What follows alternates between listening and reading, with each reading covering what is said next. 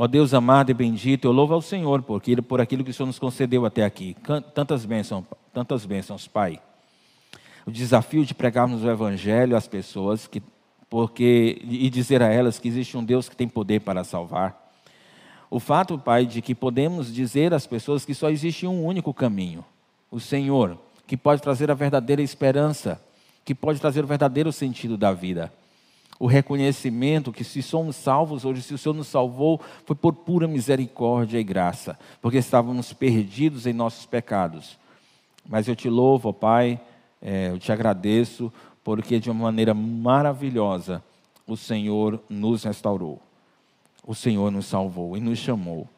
Meu desejo, Pai, é que nossa igreja possa servir a Ti de todo o nosso coração, que por amor a Ti a gente viva uma vida de piedade, obedecendo ao Senhor em tudo que temos que obedecer, sendo santos, é, lutando contra o pecado, servindo os nossos irmãos com os dons que possuímos, com o conhecimento que temos de Ti e a experiência na caminhada na fé, e ajudando inclusive pessoas que não conhecem o Senhor a entender as boas novas que o Senhor trouxe, o Evangelho que o Senhor enviou através dos Teus profetas, através de Jesus Cristo e dos apóstolos.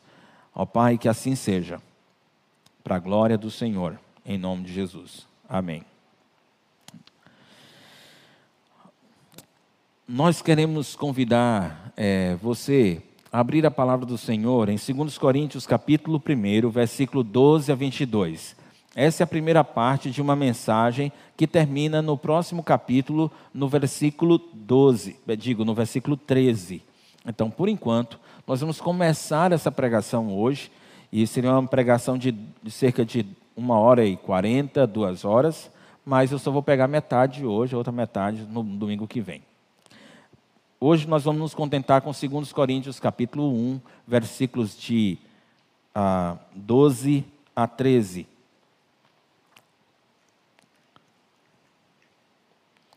O texto diz assim: Esse é o nosso orgulho a nossa consciência dá testemunho de que nos temos conduzido no mundo, especialmente em nossos relacionamentos com vocês, com santidade e sinceridade provenientes de Deus, não de acordo com a sabedoria do mundo, mas de acordo com a graça de Deus. Pois nada lhes escrevemos que vocês não sejam capazes de ler ou entender.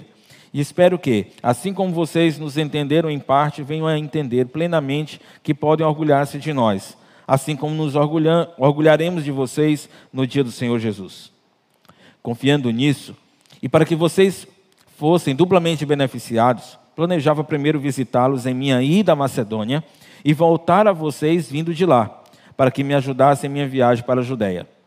Quando planejei isso, será que fiz levianamente? Ou será que faço meus planos de modo mundano ou carnal, dizendo ao mesmo tempo sim e não? Todavia, como Deus é fiel, nossa mensagem a vocês não é sim e não, Pois o Filho de Deus, Jesus Cristo, pregado entre vocês por mim e também por Silvano e Timóteo, não foi sim e não, mas nele sempre houve sim. Pois quantas forem as promessas feitas por Deus, tantas, tantas têm em Cristo o sim. Por isso, por meio dele, o Amém é pronunciado por nós para a glória de Deus. Ora, é Deus que faz que nós e vocês permaneçamos firmes em Cristo. Ele nos ungiu, nos selou como sua propriedade e pôs o seu Espírito em nossos corações como garantia do que está por vir. Que Deus possa me ajudar a poder expor isso com clareza para os irmãos e que esse texto seja útil na vida de vocês, uma transformação de fato na vida dos irmãos. Meus queridos, o que aconteceu aqui foi uma situação inusitada, não esperada pelo apóstolo Paulo. E ele tinha, ele fez um plano é, de, de, visita à igreja de Corinto, esse plano não, não deu certo. Então, basicamente, o que a gente vai aprender aqui, de uma maneira geral, é como eu devo agir no que diz respeito a tomadas de decisões que eu tenho que fazer e que tocam a vida de outras pessoas. Há diversas decisões, diversos tipos de decisões que nós tomamos que tocam a vida das pessoas. É um programa que você marca com alguém. Vamos ter o encontro da célula, vamos ter o encontro é, de liderança. Nós vamos ter o culto. Nós vamos marcar assembleia para sábado às três horas da, perdão, para domingo às três horas da tarde. Esses são compromissos. E são compromissos e são planos que envolvem outras pessoas. Vocês não estarão sozinhos nisso. Há mais gente envolvida. E evidentemente que, ah, ao fazer isso, pode ser que alguma coisa não saia como você planejou. Você que é responsável por planejar, ou você que participa de alguma forma de, das decisões, ou do planejamento, ou mesmo do evento, pode acontecer alguma coisa que você não planejou. E aqui provavelmente você vai encontrar alguns princípios, alguns, algumas expressões da vontade de Deus sobre como você deveria agir. O apóstolo Paulo, quando ele vai falar sobre a maneira como ele agiu, ele termina nos dando um exemplo de como nós deveríamos agir também. Então, que preocupação precisamos ter ao tomar decisões que atingem outras pessoas? O apóstolo Paulo havia planejado fazer uma visita é, aos coríntios de duas vezes. Eu queria saltar, e eu queria que você, que está com a Bíblia aberta, é, fosse para o versículo 15, perdão, para o versículo 16, porque lá ele vai explicar o que, que, o que, que ele planejou. Ele diz que o planejamento dele era beneficiar ou abençoar duplamente os coríntios, é, planejando primeiramente visitá-los quando ele estivesse indo para a Macedônia e depois quando ele voltasse de lá, para que então eles se ajudassem, ajudassem Paulo na viagem que ele ia fazer para a Judéia. Ah, quando Paulo escreve isso, parece que ele está em Éfeso. Então, qual é o planejamento dele? Ele está querendo ir para Macedônia, que fica aqui em cima. Corinto fica aqui embaixo no mapa. Então ele está dizendo assim: olha, pessoal, vou fazer o seguinte: quando eu indo para Macedônia, eu vou primeiro passar aí. E aí vocês me ajudam no, no nas despesas para eu viajar para a Macedônia. Quando eu terminar o que eu vou fazer na Macedônia, eu vou voltar para a Judéia. E quando eu for voltar para a Judéia, por, é por um caminho muito parecido, então eu posso passar aí novamente. E é esse o meu planejamento: é abençoar vocês na ida e abençoar vocês na volta. E essa preocupação do apóstolo Paulo de fazer essas duas visitas não era sem sentido. De todas as igrejas para quem Paulo escreveu, provavelmente a igreja de Corinto foi a que mais deu trabalho para ele. Foi a igreja com que ele teve mais dificuldade. Inicialmente, ele fundou a igreja, e para fundar a igreja houve muita disputa, houve muita, ah, muita pressão, tanto sobre ele como os demais irmãos é, da cidade de Corinto. E aí então Paulo vai embora e escreve uma carta para eles orientando como é que eles, um base de como é que eles deveriam viver nesse tempo que ele estaria fora, depois dele ter saído. Mas as coisas não estavam indo bem, havia, um, um havia um, pessoas influentes que se declaravam apóstolos, profetas, mestres, e eles diziam que eles tinham conhecimento um tanto quanto especial e iluminado que os demais não tinham. E que eles eram mais espirituais, porque inclusive conseguiam falar em outras línguas, e isso levava eles para um patamar diferente. E, ele, e essas pessoas estavam começando a influenciar a igreja com doutrinas erradas. Para você ter a ideia, eles não achavam errado que alguém, por exemplo, fosse no templo pagão ter relações sexuais durante um culto feito a ídolos. Porque eles diziam que esse corpo não vale nada mesmo. E você faz sexo é com o corpo. A sua alma se mantém espiritual e vai se encontrar com Deus. Isso é um absurdo, mas eles estavam pregando isso. Não estava fácil. Paulo então faz uma visita constrangedora de confrontação naquela, na, a, a, na cidade de Corinto, um pouco antes. Ele faz uma visita. E aí, naquela primeira visita, na verdade seria a primeira visita depois da organização da igreja, o clima não ficou bom. Paulo saiu de lá muito triste, saiu de lá arrasado com o que viu, porque as pessoas não tinham, não queriam ouvi-lo, as pessoas resistiram ao ensino e muitas das coisas que ele orientou foram ignoradas, estavam sendo ignoradas. Paulo então foi muito duro naquela visita, muito duro. Posteriormente, ele escreve a primeira carta. Eu tenho uma impressão, essa ordem pode não estar tão precisa, tá bom? Pode ser que haja alguma pequena alteração, mas a gente consegue construir mais ou menos assim. Paulo manda uma segunda carta. E essa segunda carta é contagiada com a visita que ele fez. É uma carta muito dura. É uma carta severa com eles. E aí então, Provavelmente nessa carta, ou mandando recado por alguém, Paulo disse, diz para eles: Olha, eu imagino ele, como vocês estão me dando trabalho. Mas eu quero saber notícias de vocês e eu estou planejando uma visita até vocês. E eu quero fazer essa visita de duas vezes. Eu quero fazer quando eu for para Macedônia e quando eu voltar de lá. Enquanto eu não vou, enquanto eu não conseguir fazer viagem, eu espero poder encontrar com Tito que tem que está com vocês e a gente se encontre na cidade de Troade, para que ali ele me conte como é que como foi a resposta de vocês para essa segunda carta que eu mandei tão severa. E aí então Paulo cria uma expectativa de como vai ser isso. Paulo vai se encontrar com o Tito. E uma das coisas que Tito vai dizer para Paulo é: Paulo, ó, tem um pessoal lá que não está feliz, porque você prometeu que ia fazer a viagem, uma viagem de duas vezes, ida e volta lá, e você não foi. E eles estão dizendo que você é uma pessoa não confiável, você é uma pessoa leviana, você é o tipo de gente que promete e não cumpre. Pessoal, pensa só, essas pessoas, esses irmãos lá de Corinto estavam falando isso de quem? Do apóstolo Paulo.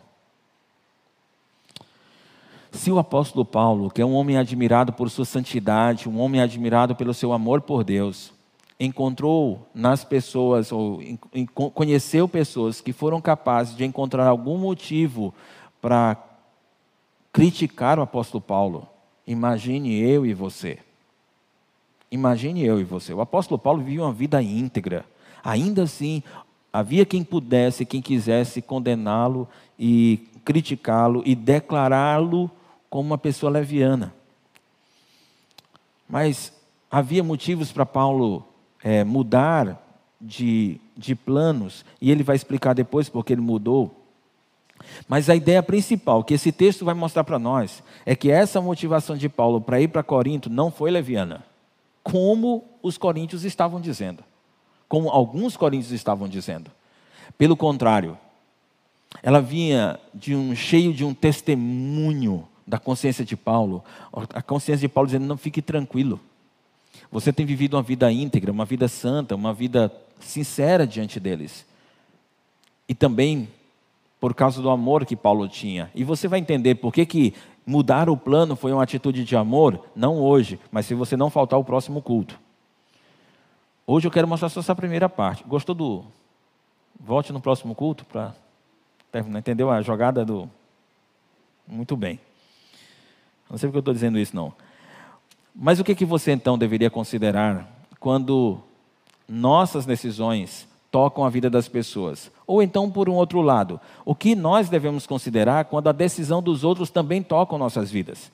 Quando pessoas. O, o que eu devo considerar quando eu prometo que vou me encontrar, que, já que o encontro de célula vai ser às sete horas, eu prometo que vou estar lá às sete horas. O que devo fazer se eu digo, se eu passo a pertencer a um, um, um grupo eu passo a ter um compromisso com o grupo, e esse grupo tem um líder, e esse líder diz: Nós vamos fazer assim, e obviamente com isso, se você está no grupo, você fica comprometido por causa da liderança daquela pessoa.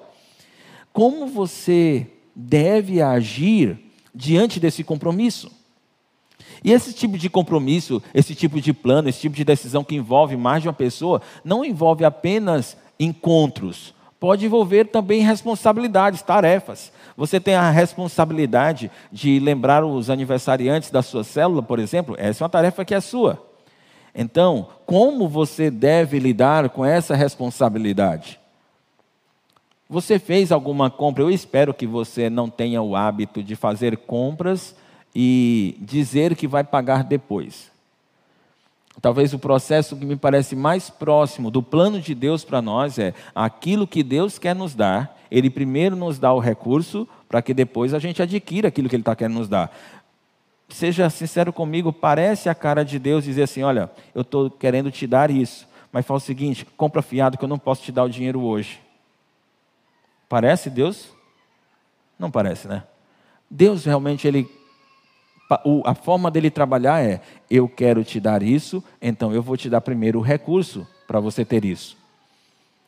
E aí, mas digamos que por algum motivo você precisou adquirir e disse: Eu te pago no próximo mês. Eu, eu recebo dinheiro no dia 10. Essas compras pequenas de cosméticos tem muito isso, não tem? Essas, essas vendas de casa em casa, tapaué, tem muito disso. Não, eu, eu, eu levo e eu acerto contigo dia tal, quando eu recebo meu pagamento.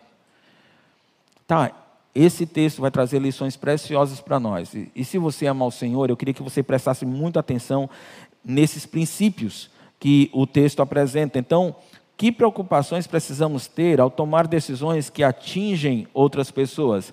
Ou quando pessoas tomam decisões que atingem nossas vidas? A primeira preocupação é ter uma conduta santa e sincera, atingido, perdão, dirigida por uma consciência orientada por Deus.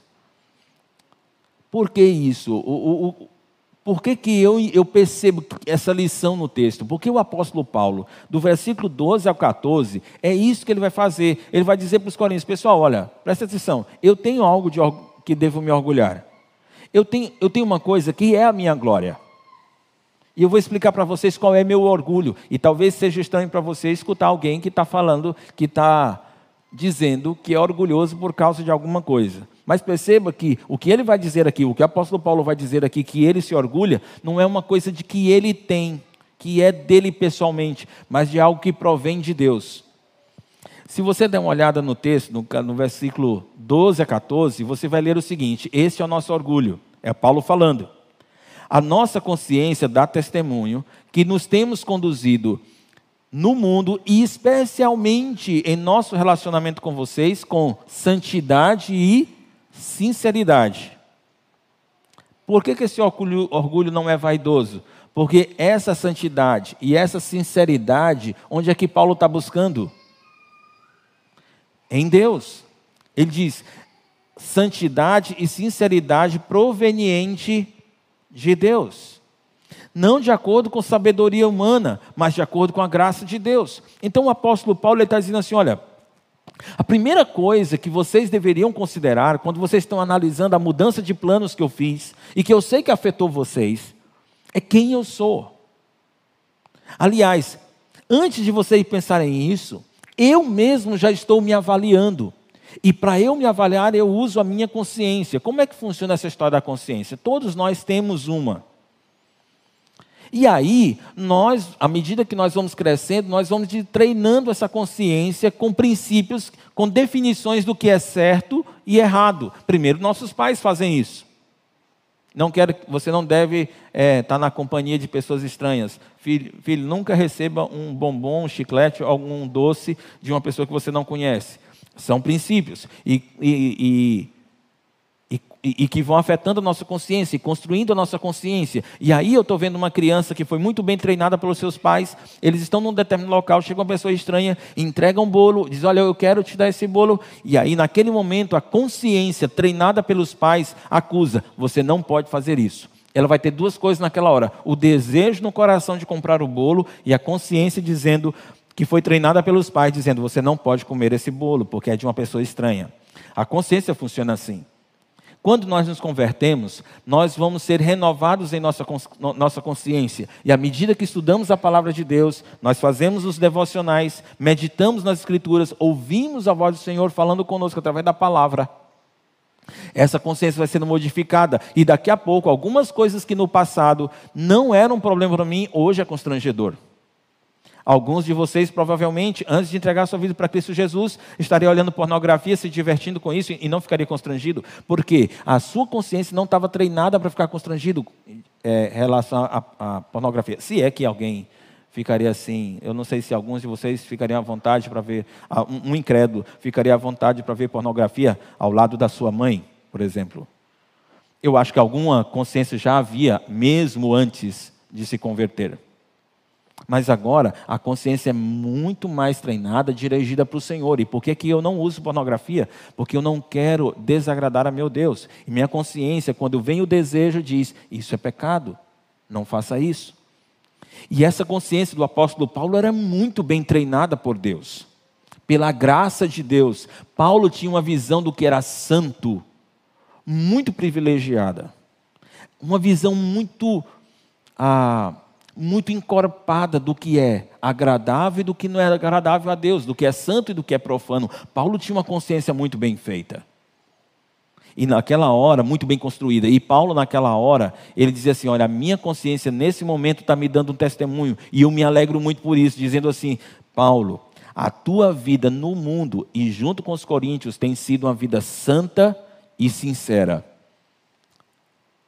Paulo ele vivia esse estilo de vida em que o pecado era uma coisa nojenta para ele, o pecado era uma coisa que lhe causava mal-estar, o pecado é uma coisa que o incomodava e ele não queria viver com o pecado. Ele estudava, meditava, buscava o Senhor, porque ele queria saber o que era pecado, porque ele não queria viver aquilo.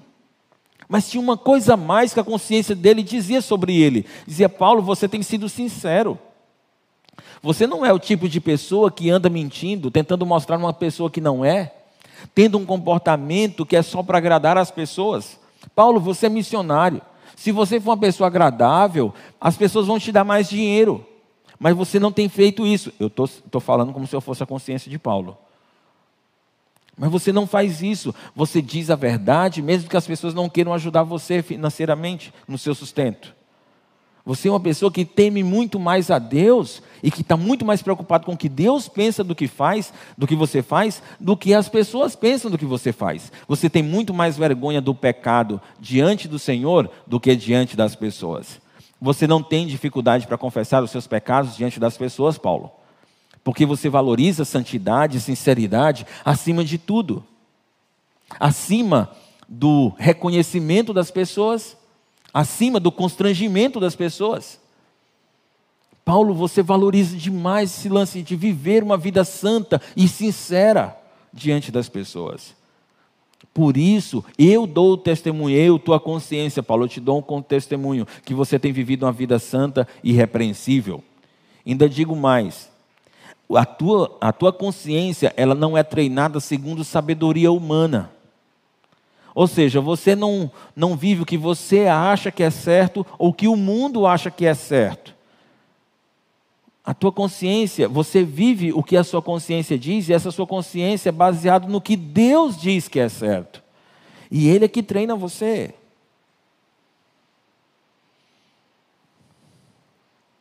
Que lição preciosa e que marca que isso traz para a minha vida, eu espero que para a sua também. Tem muitas coisas que eu desejo fazer durante o dia, coisas que só são pura paixão. Eu gosto de ver vídeos de coisas interessantes, de coisas que manifestam um talento excepcional. Eu gosto de sentar na televisão para assistir um jogo de futebol. Eu gosto de comer. Há muita coisa que eu faço por paixão. Você não precisa me empurrar para fazer essas coisas, não. Não precisa pedir muito para fazer isso, não. Essas é uma delas. E provavelmente você tem as suas paixões também. Você também tem seus desejos. O que acontece é que, às vezes, a minha consciência, Dário, não dá para você curtir o teu desejo. Porque por algum motivo ele é pecaminoso. Dário, não dá para você assistir o jogo de futebol agora, porque esse é o tempo em que você deve se dedicar à palavra do Senhor. Dário, não dá para você nesse momento ficar vendo vídeo na internet, você tem que despachar os processos no teu trabalho. Então minha consciência, ela fica me avisando quando os meus desejos estão querendo uma coisa que, é inapropriada. E ela vai dizer, isso aqui você não vai fazer, isso aqui você não deve fazer. E Paulo vivia essa luta. E qual é o impacto disso na mudança de planos? Se eu vivo diante de vocês, como Paulo fazia, uma vida santa e sincera, e vocês percebem que cada vez que eu marco um compromisso com vocês, eu cumpro esse compromisso. Se eu digo para vocês que eu vou chegar às seis horas, eu chego às seis horas. Se eu digo para você que eu vou te ligar à noite, eu te ligo à noite se eu consigo viver essa vida santa e irrepreensível, essa vida santa e sincera, aliás, até dizer que não vai poder ir. Se eu estou vindo, vivendo isso, no dia que eu falhar com vocês, no dia que eu não chegar às seis horas, quando eu marquei às seis horas, o que, é que você vai dizer? Com certeza aconteceu alguma coisa fora do controle do Dário. Porque eu conheço o Dário. E eu sei como ele vive uma vida santa e sincera. Ele não tenta enrolar a gente ele tenta agradar ao Senhor em tudo aquilo que ele faz. Então, com certeza aconteceu alguma coisa com ele. Paulo está dizendo: eu vivo assim, e eu me orgulho disso. Porque se tem alguma coisa que eu, que eu tenho prazer e alguma coisa que me satisfaz é pensar que eu, diante do Senhor, estou sendo sincero e estou sendo santo. E aí Paulo diz como é que eles poderiam perceber isso. Como é que os coríntios podiam perceber que Paulo era uma pessoa sincera, que Paulo era uma pessoa santa? Ele diz: Olha, foi o que eu escrevi para vocês. Gente, se Paulo quisesse enganar o pessoal, se Paulo quisesse atrair os coríntios para si e que os coríntios iam se apaixonar por Paulo, era escrever cartas igual os falsos mestres escreviam, os falsos apóstolos, que ele vai falar nos capítulos 10 a 12 sobre eles, escreviam. É só fazer cartas que bajulavam. É só dizer que Deus vai sempre fazer, sempre te apoiar naquilo que você sonhar, nos teus sonhos. Que Deus sempre vai fazer aquilo que você quer. Se Paulo tivesse esse tipo de linguagem, que é falsa, que é mentirosa, que não é sincera e que não é santa, ele teria atraído as pessoas. Mas Paulo diz, versículo 13: olha para as cartas que eu escrevi. O que eu escrevi para vocês eram coisas que vocês eram capazes de entender, porque eu era muito claro. Eu não usava uma linguagem dúbia. Eu não enrolava vocês. Eu era muito sincero quando eu escrevia para vocês. Vocês podem perceber, esse testemunho que minha consciência está dizendo, de que eu vivo uma vida santa e sincera, vocês também podem testemunhar, porque vocês viram as cartas que eu escrevi para vocês. Eram cartas que mostravam sinceridade e santidade, e vocês podem perceber muito bem isso. Queridos, buscar viver uma vida santa e sincera é valioso quando você tem que estar tá tomando decisões que envolvem outras pessoas. Elas saberão que a tua decisão ela é balizada por uma consciência que sabe o que é santo e sincero e que quer viver aquilo. Então, nós como cristãos, nós somos completamente diferentes do mundo. Eu fiz uma coisa hoje pela manhã.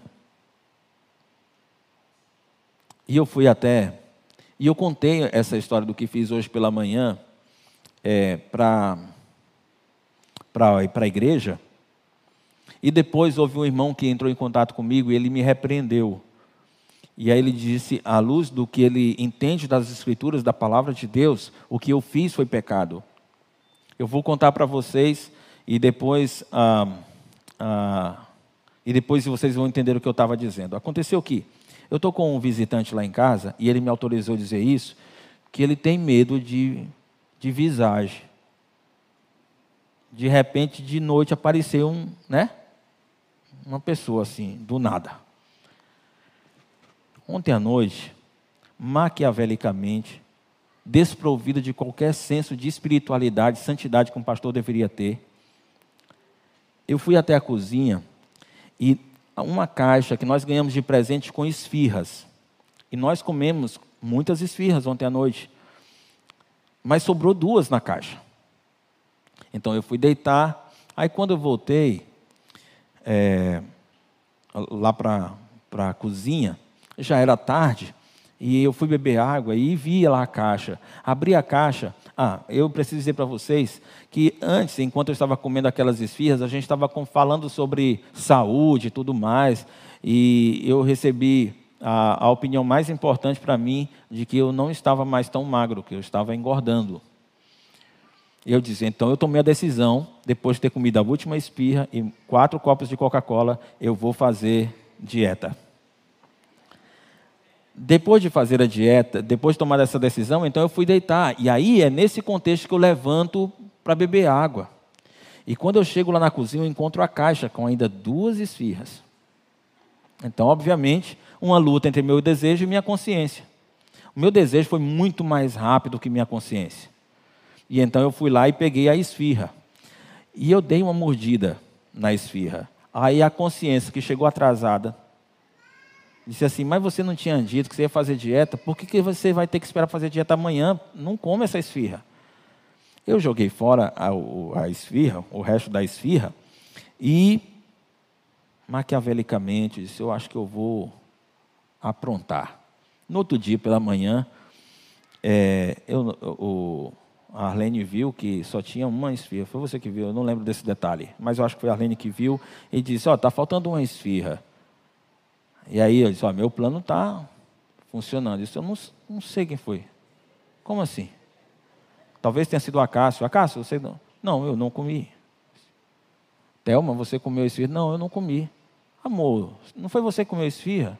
Não, não foi. Ah, foi as meninas, Arlene. Não, as meninas já tinham saído quando eu vi que tinha duas esfirras.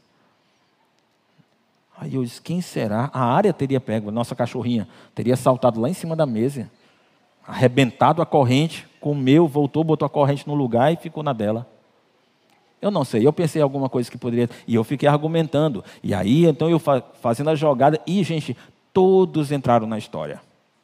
Todos estavam acreditando e agora já a pessoa que eu estava querendo dar o bote começava a ficar preocupada. Na verdade, eu não sei, honestamente, eu não sei se ele estava ficando preocupado, mas eu estava torcendo para ele ficar preocupado. Ele começar a pensar, eu sugeri, mas, bom, eu não sei, será que alguém teria vindo aqui do além? Comido. Ah, é engraçado agora, e é engraçado da maneira como eu estou contando. Bom, aí depois eu eu, quando eu vi que a Arlene já estava começando a questionar a capacidade da memória dela. Eu disse, mas eu tinha certeza que eu vi, eu acho, então eu acho que eu não vi. Eu disse, calma, é, já está na hora de eu intervir, porque já pode se transformar aqui num problema mental. Então, eu disse, não, bem, não, foi eu que comi. Foi eu que esfirra. E, na verdade, o que foi que eu pensei? Por que eu estou dizendo isso? Por dois motivos. Primeiro, porque eu pensei assim, na verdade, o que eles me perguntaram foi quem comeu a esfirra. Eu não comi a esfirra, eu comi um pedacinho da esfirra. A esfirra eu joguei fora. Você está entendendo o que é você dizer meias verdades? Você usar, um, dar um jeito para falar de uma forma que você não pareça que você está mentindo, ou que na sua consciência você não está mentindo, mas que você quer que os outros pensem o que não é verdade?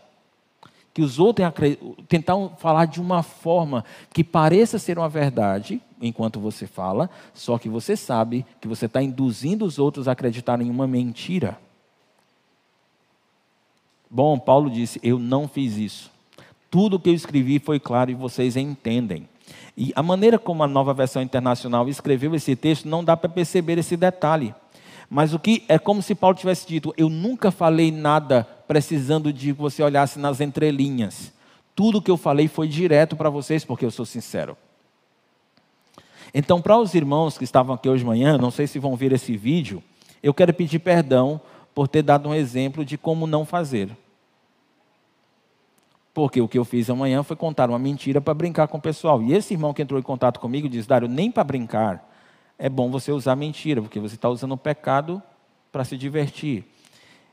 E aí então eu pedi, eu disse para o irmão que eu não faria mais isso, que eu não usaria esse tipo de, de brincadeira usando mentira, e eu não recomendo. E a preocupação desse irmão parece razoável, porque ele diz assim: Dário, eu até acho que alguém muito maduro conseguiria agir, poderia agir sem sem, no final das contas, ter o espírito de engano, porque ele faz a brincadeira e de imediato ele diz assim: Olha, não, mas eu estou brincando, isso não é verdade. Corriqueiramente as pessoas fazem isso. Só que os menos maduros não vão compreender isso e provavelmente vão ter um comportamento pecaminoso e isso não é bom. Por isso eu estou pedindo perdão por ter dito isso pela manhã e agora fazendo no contexto correto.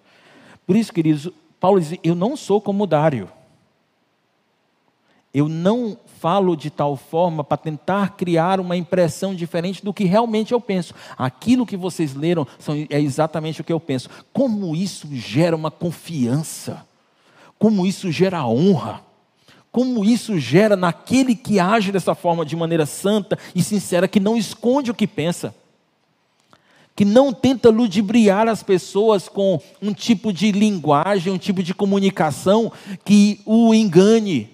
Como essa pessoa pode alegrar-se e ter orgulho de saber que ela é íntegra? E como isso causa um impacto nos outros, sabendo os outros que podem confiar naquele que é íntegro? Porque se ele disse que vai estar lá na ponte estaiada às seis e meia da manhã, pode ir que você vai encontrar ele lá, porque eu conheço ele. Ele vive uma vida santa e íntegra. Por isso a primeira lição, queridos, é essa. A primeira lição é que eu preciso ter essa conduta santa e sincera, que é dirigida por uma consciência que é treinada por Deus. Façam isso, treine a sua consciência com a palavra de Deus, estude, medite, treine a sua consciência e depois de treinar, escute o que ela disser. Não faça isso, não faça. Vá por aqui, então vá. Se você vive essa vida íntegra e santa, então você vai ser reconhecido pelas pessoas e quando você precisar tomar decisões que atingem os outros, essas pessoas terão mais facilidade de engolir as suas falhas, de aceitar quando você errar porque elas conhecem o seu caráter, conhecem a sua conduta, como disse o apóstolo Paulo. As pessoas podem então confiar que você diz a elas o que realmente pensa? Quem conhece você pode dizer de você: Eu não tenho nenhuma dúvida que se ele disse aquilo, é realmente aquilo que ele pensa. Ele não criou uma história e ele nem maquiou a história ele realmente pensa daquela forma. Você se constrange com o pecado mais diante de Deus do que diante das pessoas? O que, mais causa constrangimento no teu coração? Foi ter ofendido a Deus ou alguém ter descoberto o que você fez? Paulo tinha como maior constrangimento saber que havia ofendido o Senhor. Diante do Senhor, ele tinha a maior dor dele era por ter pecado contra o Senhor e saber que o Senhor estava sabendo, mesmo que as pessoas não soubessem, aquilo era suficiente para constranger o coração de Paulo. Você exibe para o seu discípulo exatamente a santidade que há em você? Se o seu discípulo perguntar para você, e quanto, quanto tempo você ora no dia? Você diz, ó, para uma hora, uma hora e vinte, é o normal enquanto que de fato você tem dificuldades todos os dias para orar. Ou talvez o seu discípulo, você percebe que a conversa com o seu discípulo está descambando para um assunto que é um assunto no qual você pecou. E aí você começa a evitar aquele caminho e conduz ele para uma direção, porque você não quer que ele saiba que você, com tanto tempo de experiência, ou mais experiência do que ele, está cometendo um pecado grosseiro do qual você se envergonha? Você tem sido tentado a fazer isso? Ou de fato o seu discípulo sabe, inclusive, os pecados que você comete? Ele sabe, ou você, pelo menos você não tem problema para que ele fique, tome conhecimento. Você não fica tentando esconder e passar para ele uma ideia de que você é mais santo do que você é. Você é tentado a dar testemunhos maquiados da sua vida de santidade. Quando você vai compartilhar com alguém uma experiência que você teve com Deus, você dá uma melhorada e você diz: Aí eu vi uma luz que desceu do céu e encheu o meu quarto. Eu tinha certeza que era a voz de Deus, eu escutei como se fosse um barulho de um trovão. Na verdade, a única coisa que você estava fazendo era lendo a Bíblia, a Bíblia diz que era você fazer aquilo e você fez. Mas assim fica mais bonito. Aí você dá uma incrementada no seu testemunho. Eu estou exagerando porque eu acredito que vocês não fariam isso. Mas o que eu estou pensando é se na hora que você vai compartilhar a sua vida de santidade, a sua vida cristã, se você não tem dado uma maquiada, na hora de dar os relatórios para o seu supervisor, você não está dando uma maquiada, quando você vai falar para o seu discipulador sobre como está a tua vida, tu esconde. Quando você percebe que o teu discipulador está caminhando para confrontar você e ele vai mostrar que você tem que abandonar um certo comportamento, uma certa atitude, você começa a tornar o seu testemunho e contar como está sendo a tua vida de uma maneira mais amena. Você está quebrado financeiramente e o teu discipulador diz: Como é que, tá tuas finanças? Como é que estão as tuas finanças? É, vamos aí com alguma dificuldade, mas eu acredito que vai dar para resolver. Conversa, confessa. Eu errei na condução das minhas finanças, eu estou quebrado. Eu estou trabalhando para corrigir isso agora. Como é que está a sua vida é, quanto à sensualidade? Você costuma ver vídeos inapropriados ou você é muito seduzido pelas roupas que as mulheres usam? Ou você é muito afeito a programas ou filmes românticos, isso tem levado você a desenvolver um certo desejo inadequado no seu coração, aí a sua resposta deve, deve ser sim.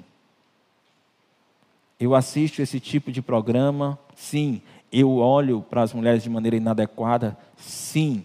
Eu tenho visto pornografia? Sim. Eu tenho lutado contra a masturbação? Sim. São três vezes por dia. Bom, acho que ninguém faz isso, mas tudo bem. É assim que eu faço. Sim, eu olho pornografia, sim. Eu olho pornografia à noite, quando todo mundo vai dormir, eu fico com o celular e fico olhando pornografia. É assim que eu faço, é assim. Eu sei que é pecado, eu preciso de ajuda. Sabe o que é isso? É você viver uma vida santa e sincera. Como assim viver uma vida santa? Você está dizendo que está pecando? É. Um. Alguém que vive uma vida santa, ele não diz que não peca. Ele não, não é a pessoa que não peca. É uma pessoa que luta contra o pecado. E que se ele pecar, ele vai dizer: sim, pequei sim. E eu quero ser transformado pelo Senhor. E eu quero abandonar esse pecado. Mas há uma segunda lição valiosa, que está na continuação do texto. E a segunda lição, e eu vou ter que, me perdoem, eu, eu falhei aqui no meu planejamento, é imitar o caráter fiel de Deus. Mas eu prometo aos irmãos que não vou me prolongar nesse segundo, eu vou ser direto.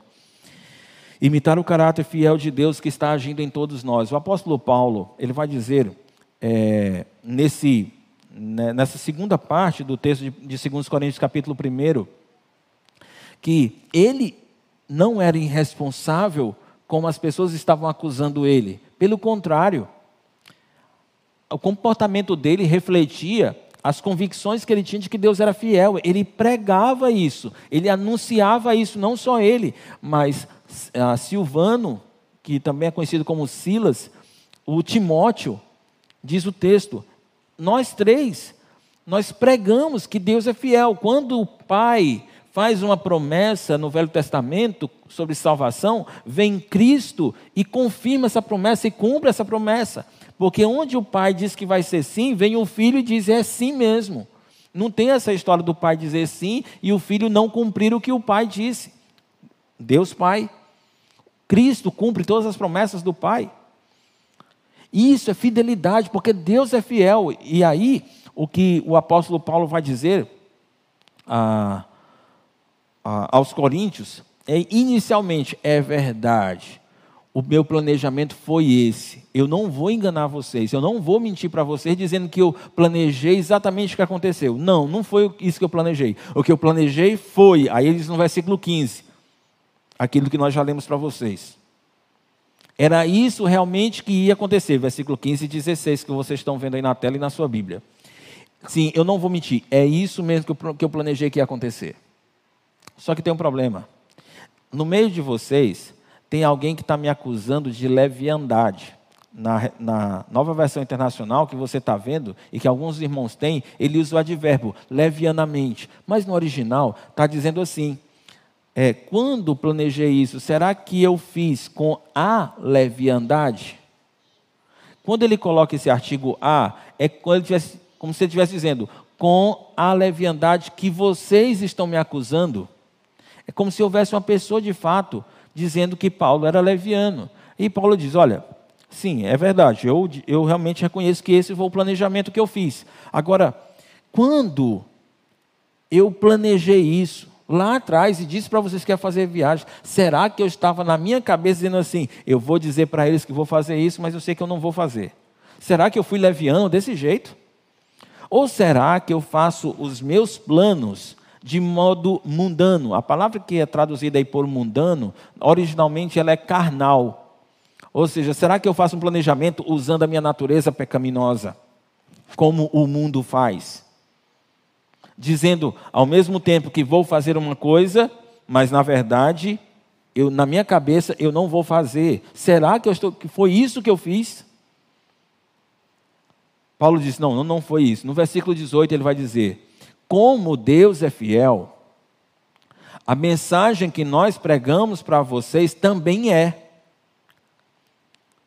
aquilo que é nossa convicção e que nós temos, temos compartilhado com vocês e as coisas que dizemos a vocês, elas não são sim e não, ou seja, uma hora é de um jeito, depois é de outro jeito. De uma hora você pode beber cachaça, depois não pode beber cachaça. Uma hora você pode fazer saliência e depois eu digo que não pode fazer saliência. A minha mensagem não é assim, ela é sempre a mesma coisa, eu sempre sou fiel, como Deus é fiel, é assim que eu prego. E quando eu digo para vocês que vou fazer uma coisa, realmente na minha cabeça é isso que eu vou fazer. Eu estou comprometido com aquilo. E vou fazer aquilo, porque Deus é assim. E eu prego a respeito desse Deus. E não, não seria coerente que eu gastasse meu tempo pregando essa verdade de um Deus fiel e eu não fosse. Então eu tenho convicção de quem é o Deus a quem, de quem eu estou pregando. E a minha vida é coerente com esse Deus. Se, trazendo um pouco para nós, hoje é você diz que é cristão, então haja como Cristo age. Se você anda abrindo a boca dizendo que você segue a Cristo, então haja como Cristo agiria. Porque senão qual é o sentido? Por que, que você faria questão de dizer que é cristão se você não segue Cristo? Não seria melhor você dizer assim: não, eu não sou cristão, eu sou uma pessoa que me interessa pela palavra, pela Bíblia, eu me interesso por essas coisas de Deus, mas ainda não estou comprometido em seguir a Jesus. Eu ainda não sou um cristão. Isso seria mais honesto e sincero? E seria mais coerente? A tua vida até faria algum sentido embora não fosse o melhor. Embora não fosse o melhor sentido. Eu entenderia você e eu acharia você coerente. Tudo bem, você não acredita, você não entende Deus como alguém a quem você deve entregar a sua vida, e você não vê em Jesus Cristo alguém digno de ser seguido, óbvio que você não vai ser um cristão. É coerente. O problema é quando, se você disser que você é cristão e você não segui-lo, não agir como ele age. Paulo disse: Eu não sou assim. Eu sou uma pessoa coerente com aquilo que eu declaro, com aquilo que eu prego. E eu tenho pregado que Deus é fiel, que as, todas as promessas que feitas por Deus, Cristo Jesus confirmou tais promessas. E ele ainda acrescenta uma coisa a mais.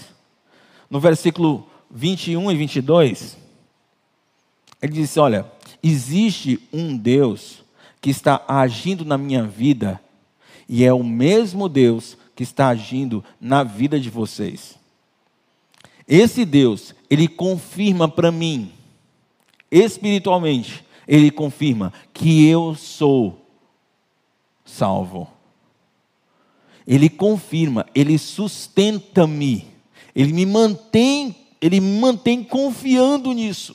Ele me mantém firme nessa convicção. E se vocês se mantêm firmes na convicção de seguir a Cristo, então tanto eu quanto vocês recebemos em nós a ação do mesmo Deus. É o mesmo Deus que está confirmando em mim que eu pertenço a Cristo, ou melhor, confirmando que eu devo continuar seguindo a Cristo, porque eu sou salvo. É o mesmo Deus que nos ungiu, ou seja, que nos capacitou, que nos deu dons, que nos deu condições de poder servir os outros. É o mesmo Deus que nos selou como sua propriedade. É o mesmo Deus que diz assim: Eu sou teu e tu és meu.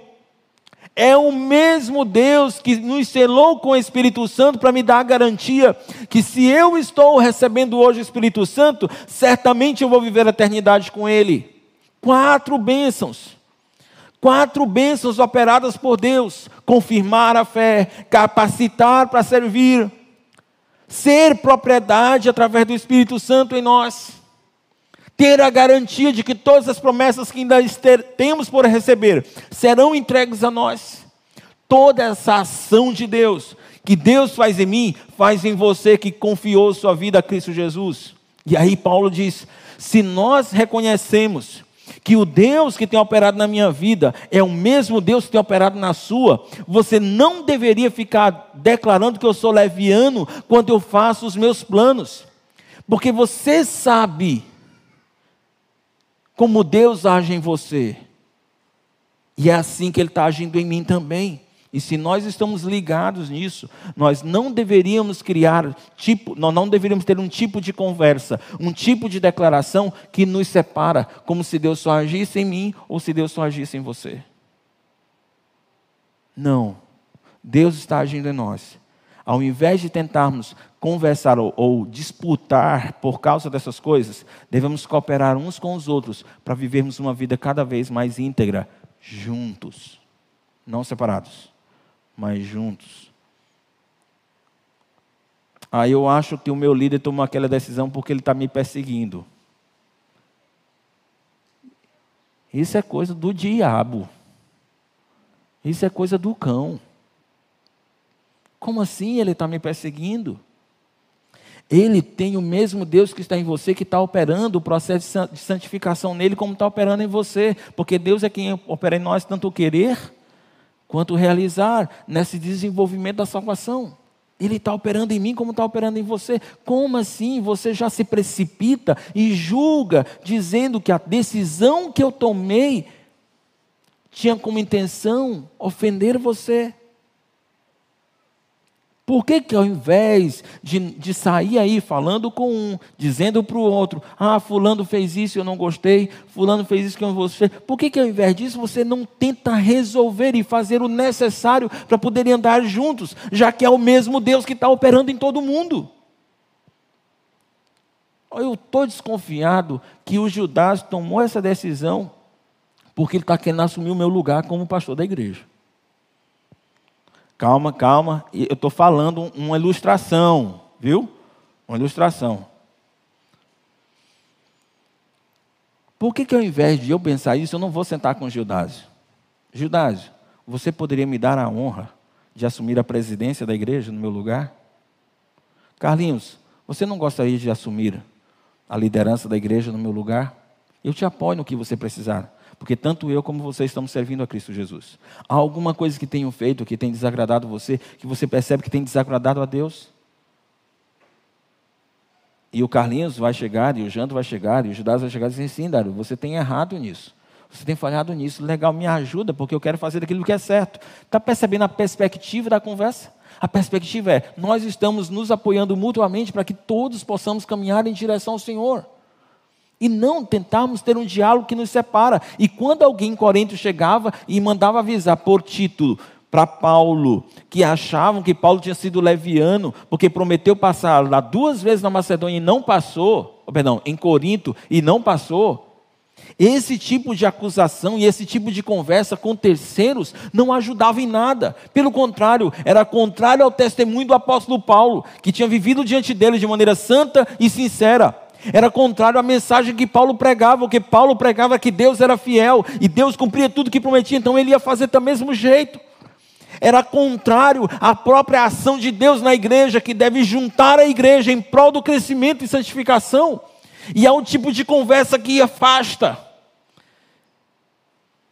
E Paulo vai dizer um pouco mais na frente: Eu não vou ignorar os desígnios de Satanás. Capítulo 2.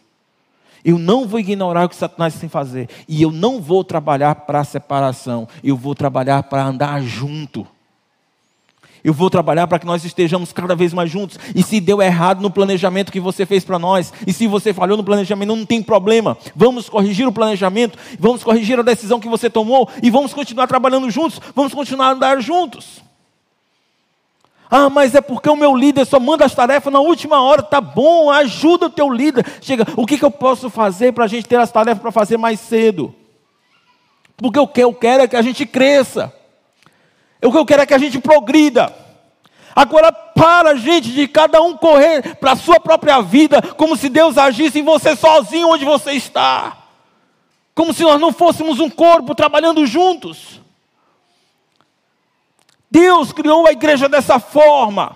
Somos membros que carecem uns dos outros. Deus me concedeu o dom para pregar, para ensinar a palavra de Deus. Mas tem dons dos quais eu sou carente, e tem pessoas aqui na igreja que têm e que podem me ajudar, para que o corpo todo cresça e avance. Paulo diz: ora, é Deus, não sou eu. É Deus, não são vocês. É Deus e não os falsos apóstolos que estão no meio de vocês. É Deus que faz que nós e vocês permaneçamos firmes. Ele que nos unge. É Ele que nos cela com sua propriedade. É Ele que nos dá o Espírito Santo como garantia de que nós vamos receber as futuras bênçãos. Deus está fazendo tudo isso se nós conseguimos enxergar que todos nós fazemos parte de uma única equipe que é construída por Deus para cumprir o propósito e uma missão, nós vamos tomar decisões juntas, juntos. E nós vamos entender, e, e a nossa predisposição é acreditar que as decisões tomadas pelos nossos irmãos, à medida que estão conosco, ou com os nossos familiares lá dentro de casa, tem como propósito honrar e glorificar o Senhor. Por isso, se, quando você estiver tomando decisão que vai tocar a vida dos outros, considere isso. Considere primeiro que ter uma conduta santa e sincera, dirigida por uma consciência orientada por Deus, vai ser valioso para você. Treine a sua consciência para viver uma vida santa e irrepreensível. E depois, imite o caráter do Senhor. Se Deus diz, se Deus é fiel, se Deus cumpre tudo que, o que Ele diz, então faça o mesmo. Deixe-me perguntar para você. Quando você diz que vai chegar em um lugar tal hora, você chega? Quando você diz para alguém que você vai ligar para ele mais tarde, você liga? Quando você não vai poder cumprir o seu compromisso, você liga dizendo que não vai poder? Você justifica para ele que não vai poder estar? Você valoriza quando você recebe uma tarefa do seu líder e você diz: Não, eu quero ser fiel nessa minha tarefa. A minha tarefa é mandar bom dia para minha célula todos os dias. É isso que meu líder quer. Eu acho que eu sou capaz de pregar. Mas ele só pediu para eu dizer bom dia. Então o que, é que eu vou fazer a partir de amanhã? Vou dizer bom dia. Todos os dias. E no final da semana, a tua consciência vai dizer sobre você: você vive uma vida santa e sincera diante dos homens. Porque a sua tarefa era só dizer bom dia. E você foi fiel. Como Deus a quem você serve é fiel. Talvez você possa pensar o nome de algumas pessoas que você não foi infiel, que você assumiu compromisso que você não cumpriu. Você não vai conseguir, provavelmente, lembrar de todas as pessoas que você já fez isso. Mas talvez você, Deus traga o nome de algumas pessoas por algum motivo.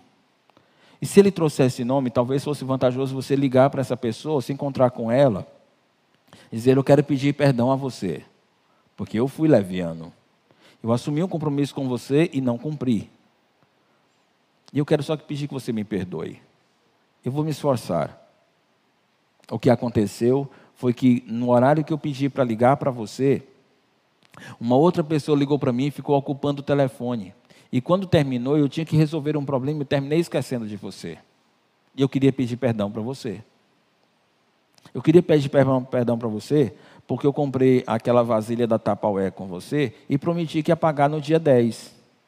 Essa mensagem está sendo abençoadora para a irmã Elizabeth, que vem de Tapaué.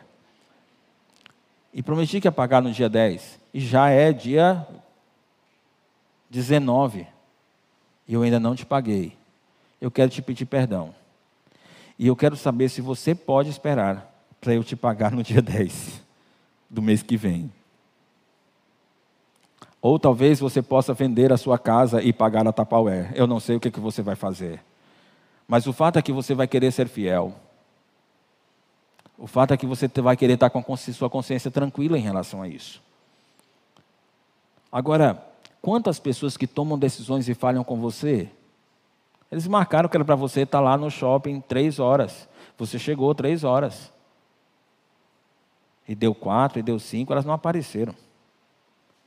Eu não sei por que, alguns de vocês estão rindo. E, e, e alguém que marcou contigo o encontro da célula para tal hora e não chegou lá. E a pessoa que era responsável pelo louvor, líder. E chegou na hora do encontro, o louvor não estava pronto. Será que você está ficando irado, indignado, antes de conversar e saber o que foi que aconteceu? Antes de ter misericórdia e saber assim, essa pessoa está crescendo comigo, Deus está agindo nela como está agindo em mim eu vou dar o crédito de que pode ter acontecido alguma coisa que a impediu de fazer isso. E se não, se ela falhou, eu vou ajudá-la para que da próxima vez ela possa fazer o que é certo, mas queremos caminhar juntos. Entenda que as nossas reais convicções nos influenciam no comportamento, por isso, eu perguntaria para você: é, você de fato tem uma consciência treinada por Deus? Quem é que diz para você o que é certo e o que é errado? Como é que você sabe que uma, fazer uma coisa é certo e errado? É Deus que orienta você? Você tem conhecimento da vontade de Deus que está aqui na palavra, que permite você tomar essas decisões com consciência? Deixe-me fazer uma outra pergunta para você.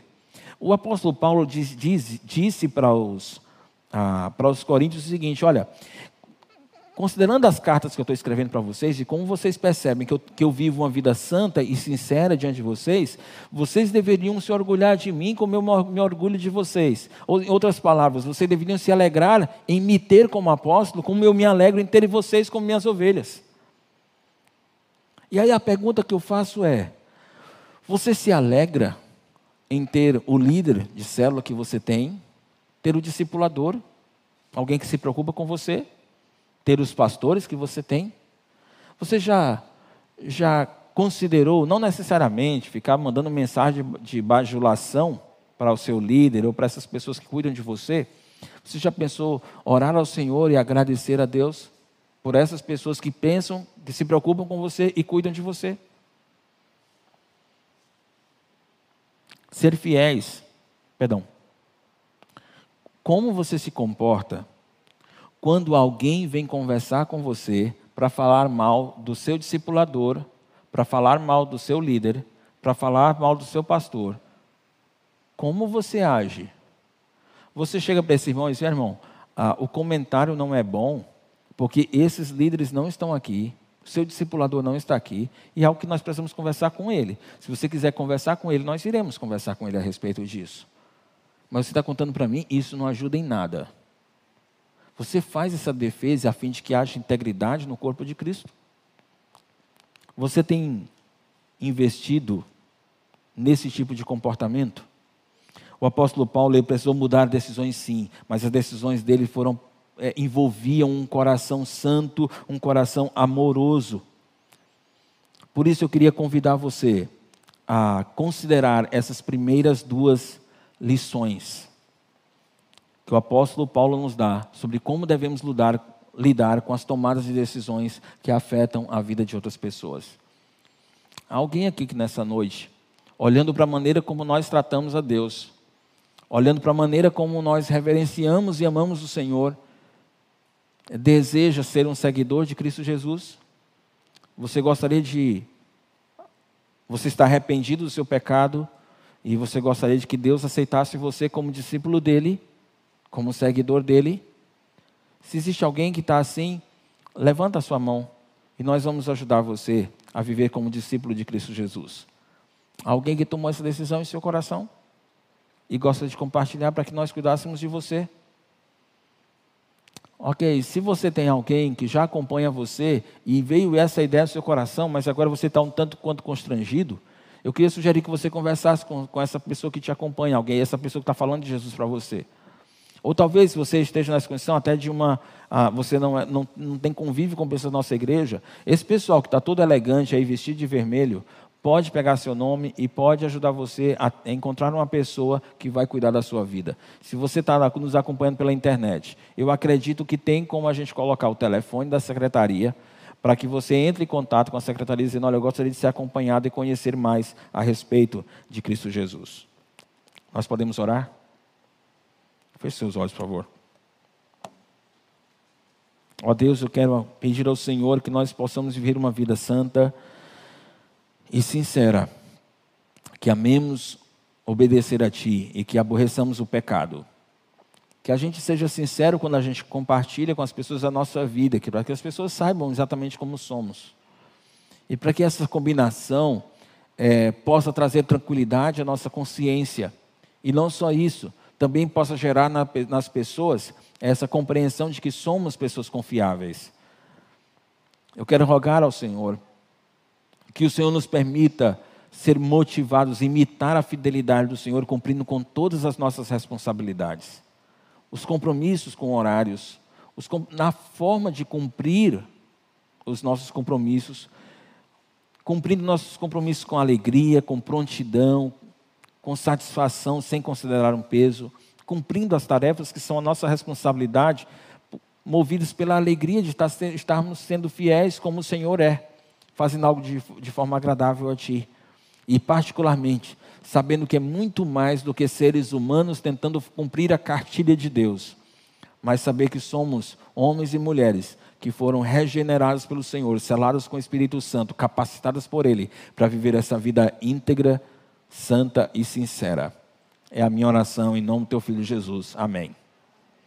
Que Deus abençoe, queridos. Uma boa semana. Vamos servir, uh, vamos servir ao Senhor e comprar lanche lá na saída com a, as meninas para missões.